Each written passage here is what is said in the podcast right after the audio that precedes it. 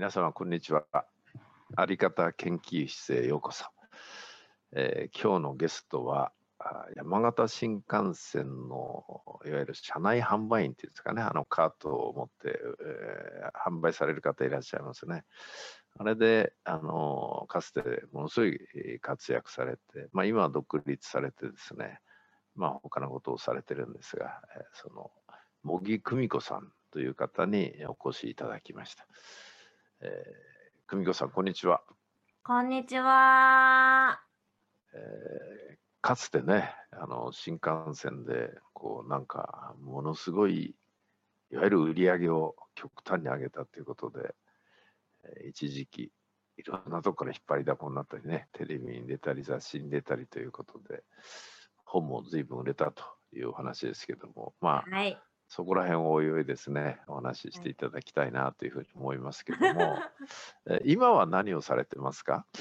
えーっとですね、はい。今は主に講演会が一番多くて、あとははい。研修もやらせていただいたりとかしてます。研修はどういうこう領域っていうか内容は？やっぱり販売促進ですかね。それともなんだろう売り方なのかマナーなのかえっ中身は。と、えーっとですね、うん。私はちょっと、あーなんかうまく言えないんですけど、うん。感性を高めるみたいな感じで、感性そういう研修を。そうなんです。をオリジナルに作って、うん。あの、私は、あんまりこう、なんだろうな、形にはまった接客ではなくって、うんもちろんそれはベースで大事で、うそこんから超えていく、うん。もっとこう、感性でお客様に心だったり、なんか心って広くてうまく伝えられないんですけど、うん。でもその人がお客様のことを例えば大好きならどういう大好きがあってもいいからその気持ちをバーンって伝えるみたいな。だからそれをねみんな恥ずかしいのをもっと出していいんだよっていうのを訓練したみしてみたりとか訓練するのそれを。そうなんです。昨日もいやなかなか出ないんじゃない？特にあの山形っていうか東北の方ってうん。どちらかというと表に出す出さないタイプが多いじゃないですか喜怒哀楽愛味そう。なんですよね。そこをですそうなねんですよね。そう。そこを その空間をやっぱり研修でうん。なんか一番こう大事だなってそういう自分の殻を割るっていほうなんかそういうなんていうのかな殻を割っても大丈夫だよっていう安心な場を作ってう。うん。みんなできなくて当然失敗してもいいんだっていう、うん、あえて失敗するトレーニングみたいなそういうのも踏まえてやらせていただいていて、なるほどね。うん、まあ、スキーで言えば最初にまず転ぶ練習した方がいいんですよね。うん。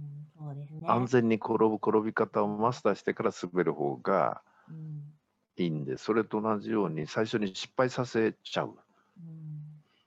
うんうん。でも大丈夫ってむしろ挑戦したことがすごいってみんなでうん。その自分のできなかったことができるようになるみたいな、うんうん。うん、なんかそういうのをねみんなでやるの。一回何何何時間ぐらいかけてやるんですか？昨日は全く異業種の方20名で5時間ぐらいでした、ね。異業種。異業種でそうなんです。いろんな業種の人に来いろんなてもらって、業種の人がいて。いわゆるサービス、接客する人ばっかりかな、基本的には。まあ販売員とか案内うん。年齢層は20代、昨日は。10代からあ、60代まで。あ、10代から60代まで。はい。なので、もう幹事さんの、あうんの役職と全うん部置いてっていうのをちょっと使わせていただいて、うん、どんどん使ってください。はい、ありがとうございます。もうなんか幹事さんの言葉を自分の言葉のようにちょっとですね、言っちゃったんですけど、うまいもんね、結構使うのがね。うん自分のオリジナルのように話せるもんね。すいません。全然構わない。すいません。全然構わない。でも多分ね、これ聞いてる皆さんもたくさんそうだと思いますとか言って、もう幹事さんの言葉をね、自分の言葉のように、なんか使わせていただいて、で、その60代の人も殻破れました。そうですね。10代はまだ破れやすいんじゃないかと思うんですけど。うん、結構組織、会社みたいなところの話の中でやるので、60代の方がカラーが熱い。熱い、硬いですよね。で、うん若い。方の方が意外とすんなり、まあそうだろうな。うん、頭も柔らかい。みたい。な感じはすごくあるかな。うん、参加者の感想はどうですかあー、なんか自分で言うのもなんか恥ずかしい。全然そのまま言ってください。そうですか。もううん本当、昨日、本当にい。い、本当に涙とい。うか、うん、たんなんか、たくさん、いろんな方の気づきが、いろんな人の成長、人の成長もそうだし、うん、うん。自分も、ああ、こういうことが、一歩踏み込めたら、もっと私もっと人と上手にできるかもっていうのを、なんか体感していて、人を見ることでもすごい学び合っていて、うん、結構こう、心からじわっときて涙されてるへ人がいたりえとか、むしろ私なくて応援してたんですけど、感情豊かだからね、久美子さんはね。もうなんか、こんなに講師の先生が泣いて喋る講演だったり、研修だと思いませんでしたっていう感じですね。でも今のお話をお聞きしてると、はい。その内容で伝えたいことっていうのは、はい。えー、久美子さん自身が新幹線の販売員でやってきた時の内容そのものですね。そうですね。本ね当にそのものですね。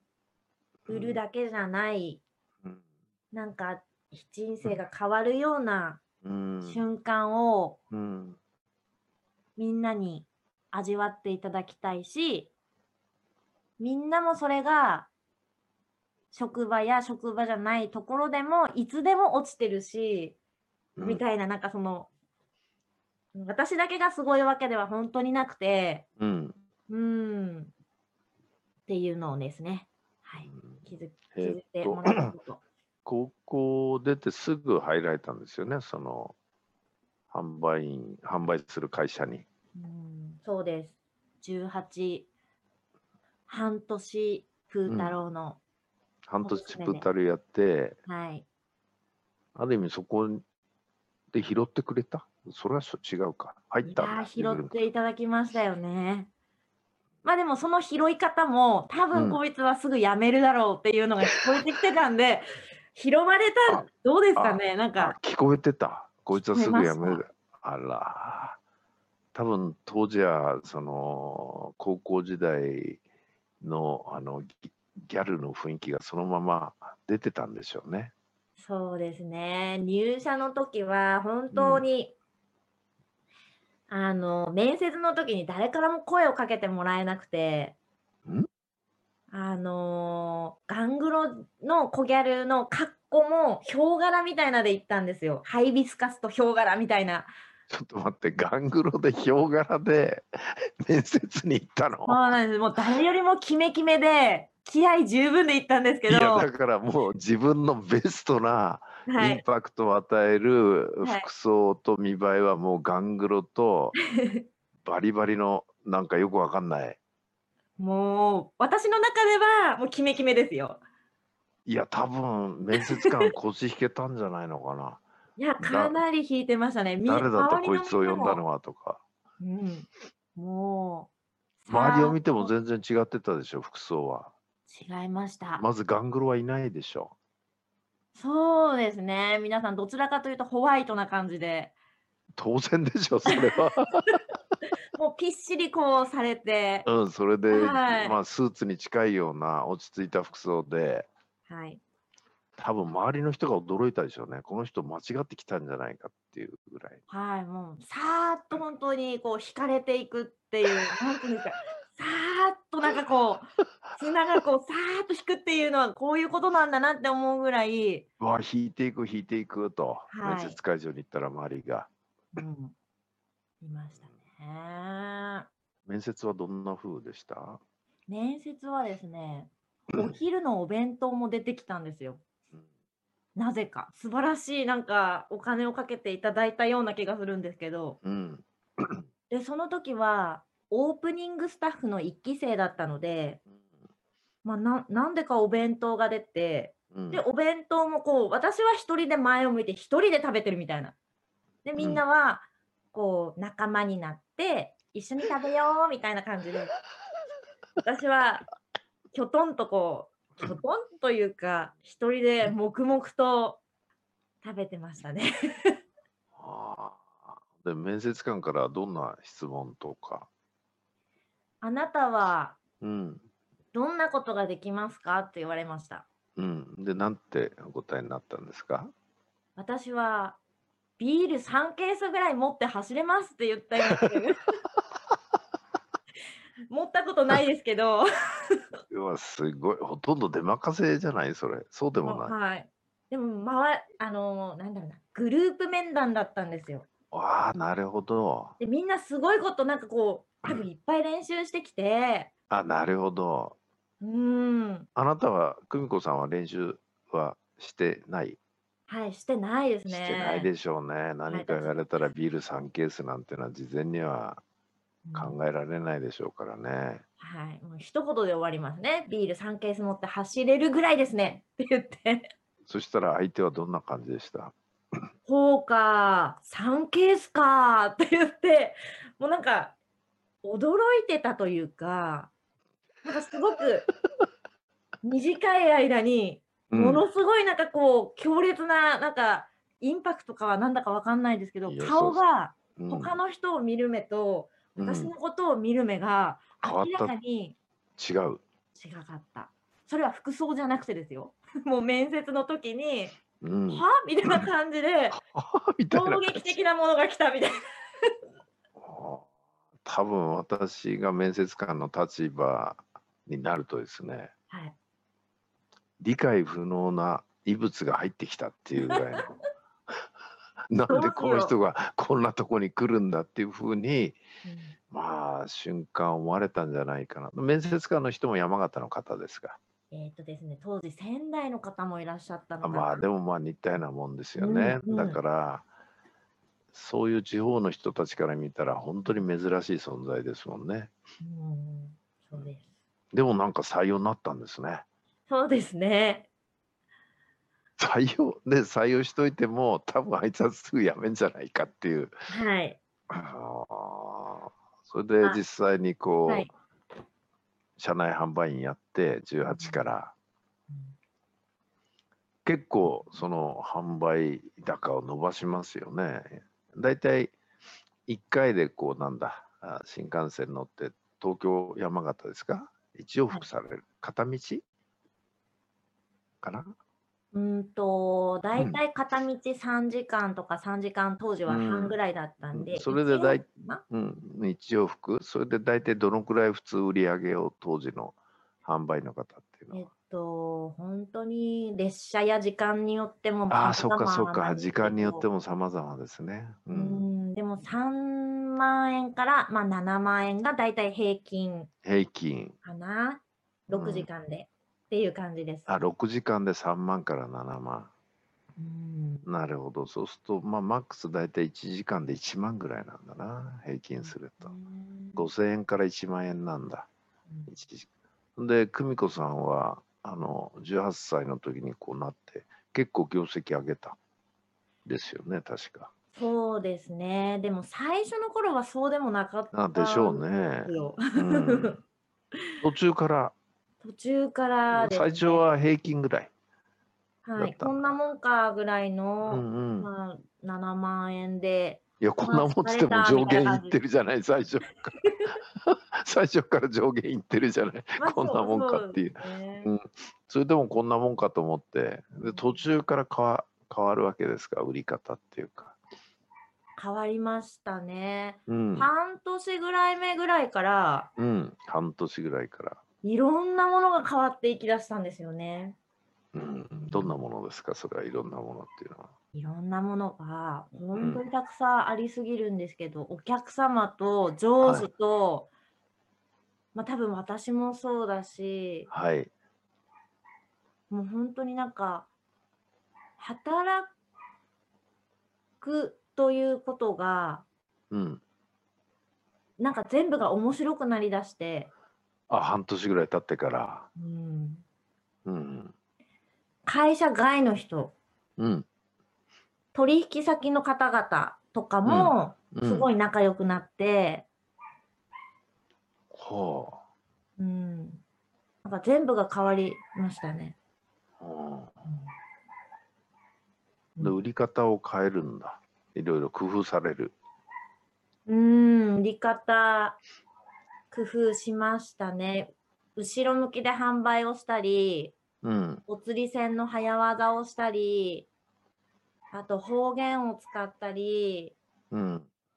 あとワインを持って、あの、その車内をワイン列車にするかのような空間を変える技を見つけたり、え、ちょっとね、今のところ、あの、情報量が多かったんで、一つずつ整理したいんだけども、はいまず、後ろ向きに売る。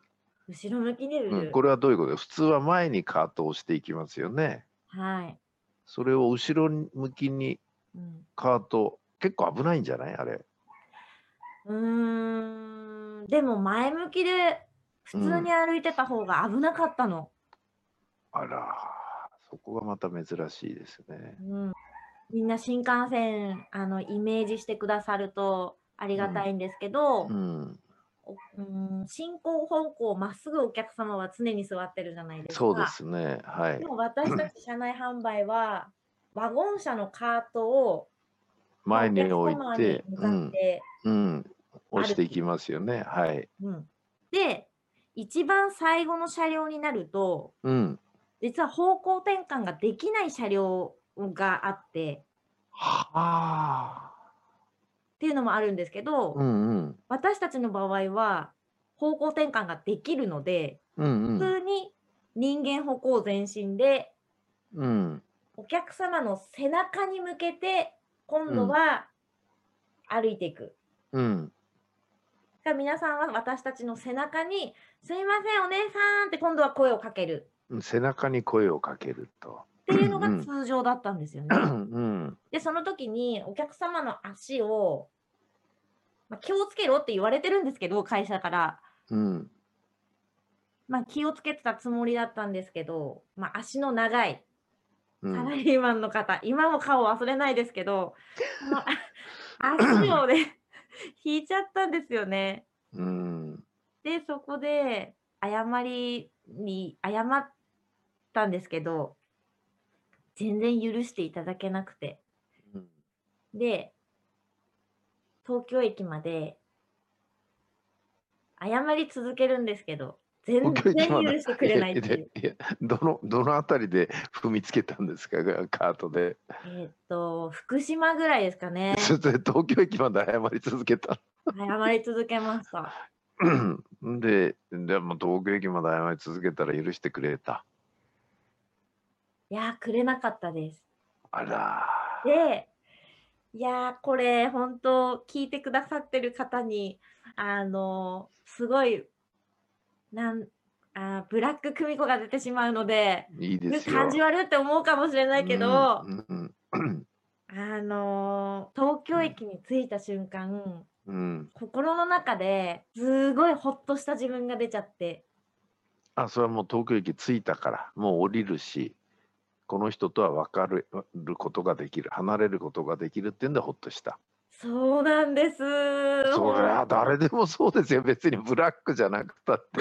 そうですか？そりゃ普通のホワイトでもほっとしますよ。ああ、そう言っていただくと。いやー、もう私はもう、ほっとしてしまって、うん。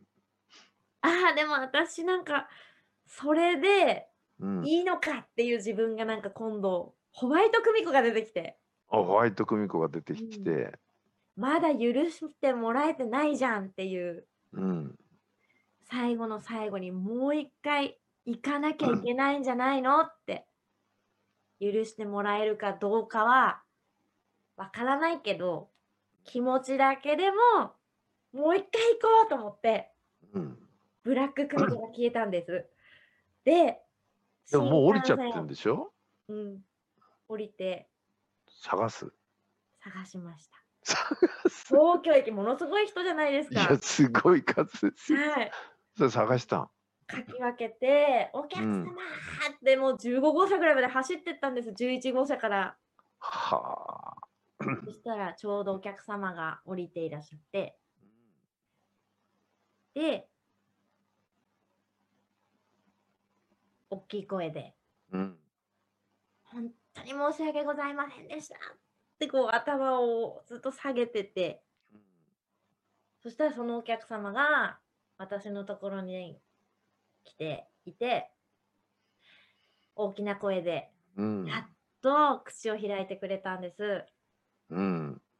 で、二度とぶつけんじゃないぞこの野郎って言われて、やっと口を開いてくれたっていうのは、福島から東京までも口を聞いてくれなかった。はい。も怒ったままう全然外眺めてました。お客ずっ様。とお詫びしても。はい。うん。そう。笑っちゃいけないけど、こんなに怒ってるんだなーって思ったしう、ん。許してもらえるのにどうしたらいいんだろうって一生懸命考えましたね。うん。もう氷で冷やしててくださいとか、でも氷もなくなっちゃって、おうしまいにはペットボトルのお茶で冷やしてくださいみたいなわけわかんないことやってて、あの、ペットボトルの冷たいお茶持っていくわけ。はいこれで冷やしてくださいと。お客さんは、全然許してくれないんです。外眺めてるんです。はあ、でももともとその人足出してたんでしょう。通路の方に。ま、まあね、とか言って、まあ、ちょっと足長かったんですよ、お客様の。あのでもそれでもう気をつけろ二度とやるんじゃねえぞって言われた時はどんな気持ちでした？いや、本当申し訳ないですけど、やったーって思いましたね。やったってやったいう感じ？ーと思って、よかったーと思って、あそれは口を聞いてくれたはい。許してもらえたって、こう感じた瞬間ですね、勝手に。ってね。それでちなみに後ろ向きでいくとお客さんと前向きの感じになるわけ体が。そうですね。そこからこう後ろ向きで。えっていうことはう後ろから声をかけにくい人が前向きだったら声をかけやすいだろうっていう後ろ向きの移動になる。そうです。でそれでやっぱり売り上げって上がるんですか？上がりました。上がるんだ。うーん、全然違いましたね。ちなみに他にもね、あの釣り銭すぐ渡す、うんっていうのはどういうことですか、あれは？お釣り銭は、うん。お客様からのこれもね、クレームから始まるんですけど、クレームっていうか、おこおありがたいお言葉ですね、うんご意見。ありがたいお言葉本当にありがたいね。お言葉でございます。うん、そうで。うん。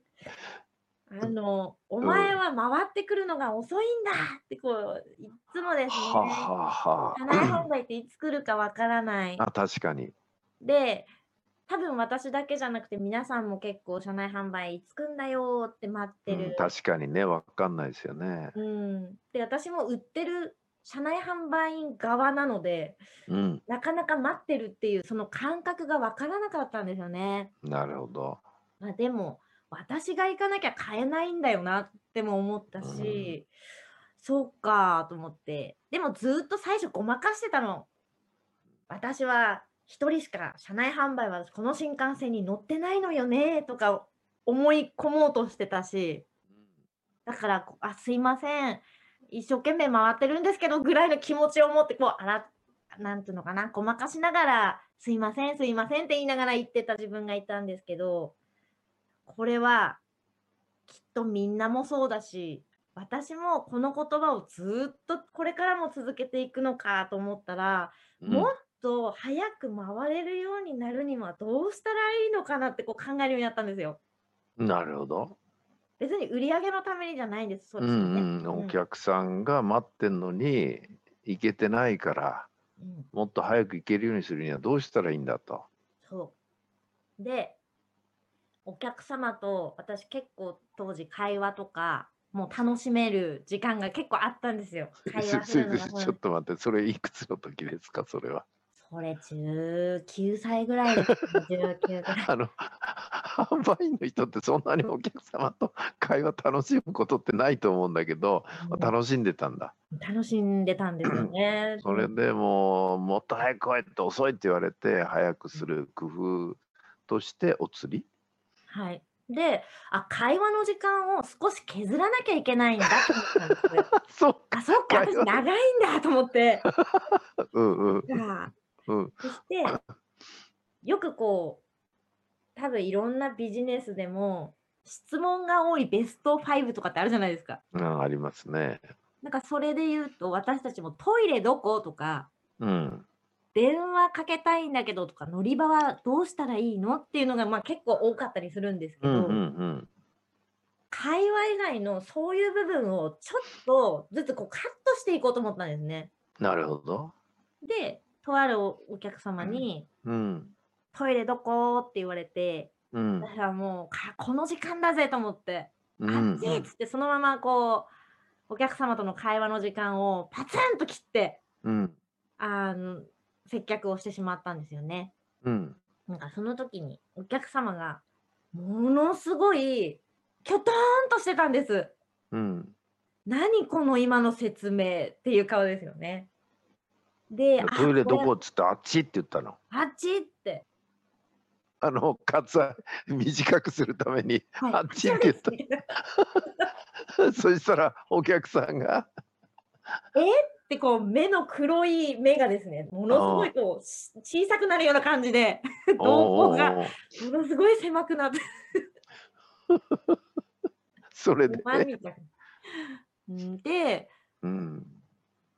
そのお客様が、あの、なんかすごく、何今のっていう感じだったんで、あ、これはちょっと申し訳ないなと思って、ちょっとすいま、すいませんって謝りに行ったんですね。したら謝りに来た私に多分お客様はさらにびっくりして、君に聞きたいんだけど、なんであっちっつってあんなに猛スピードで冷たい対応で行ってしまったんだいって逆に だったら、スーって言っちゃったんだ。はい。は謝るんだったら、なんであんな対応したの君はって逆にこう気にあ、なっうんたんですかね。気になったんですよ、もちろんね。うん。それで、私は、いや、いつもお客様から来るのが遅いって、うんいつも言われるから、今私は、その、会話の時間かなと思って、お客様との会話の時間をちょっとカット、削ったんです。っていう話を、そういうふうに説明したわけね。はい。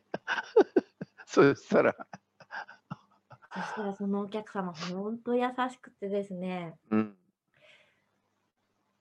もう結局私の悩みを聞いていただいたんですけど、その人が話してごらんと言われ、話してごらんって。うん、で、なるほどなーって、そうか、社内販売は、そうだよね、いつ来るかわかんないもんねって。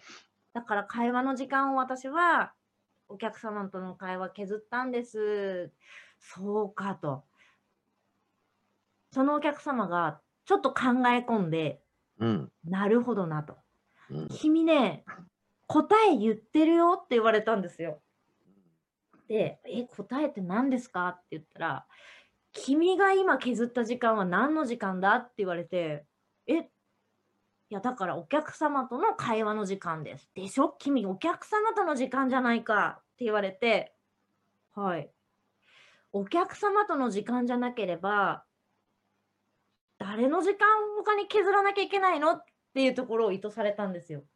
うんで、そこで、私だーと思って、うん、お客様との会話の時間ってお客様の時間で、あうん、自分の時間でもったいない時間、ロスな時間を探さなきゃいけなかったんだと思って。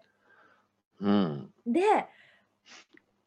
もうなんかお客様ありがとうございますみたいな、私ちょっと自分の時間で探してみるよみたいな。探してみるよ、つって。うんで、で、お客様も、おー頑張れみたいになってですね。そう、でも18の時それ。はい。あらその時から、今度はその日から、その瞬間から、どうやったら自分の時間のもったいない時間、まあ、サボってはないけど、もったいない時間、落ちてるはずだと思って。で、その時に、お釣り船、一人、だいたいお釣りの時間って7秒から10秒、15秒とかなんです。うん、7秒から15秒。はい。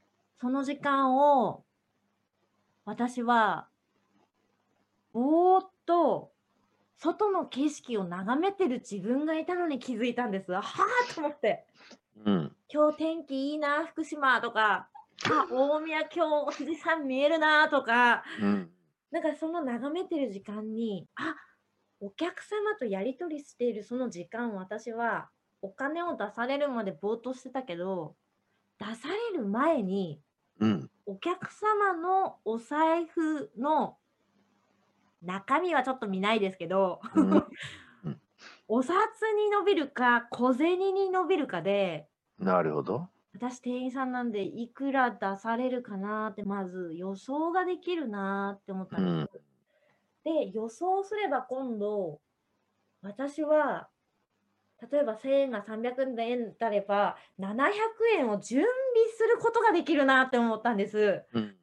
あ、じゃあ予測して準備して、ちょっと待っておく時間にしようと思って、まあ私たちエプロンの中に、あの、現金を入れていたので、ポケットの中で手の感覚でこう準備して、で、お客様が1000円出した瞬間に、お釣り銭をパッとこう出せるような状態にしたんですよ。ポケットの中に手を突っ込んで、それだけで釣り線を勘定できるようにしたな。いくらっていうのをつかめるように。そうなんです。手の感覚で。もう結構失敗しましたけど、何度も。でも、やって手の感覚で、うん。そうすると向こうがお札を出した途端、パッと出せるわけだ、釣り線を。そうなんです。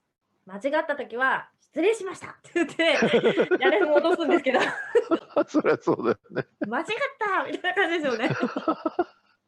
でも、お客さんもびっくりするんじゃない？おお釣り線がすぐ出るます。ね。なんでわかるの？っていう3度見ぐらいされますもんね。ああ、そうか。うん、君センスあるから将棋やった方がいいよって言われたりと よくわか。かんないな。その、そのつながりが私にはよくわかんないんだけど。だとかって、私もその時に初めて知ったんですけど、うん、えーそうなんです。それでお釣り線の早技が生まれました。うん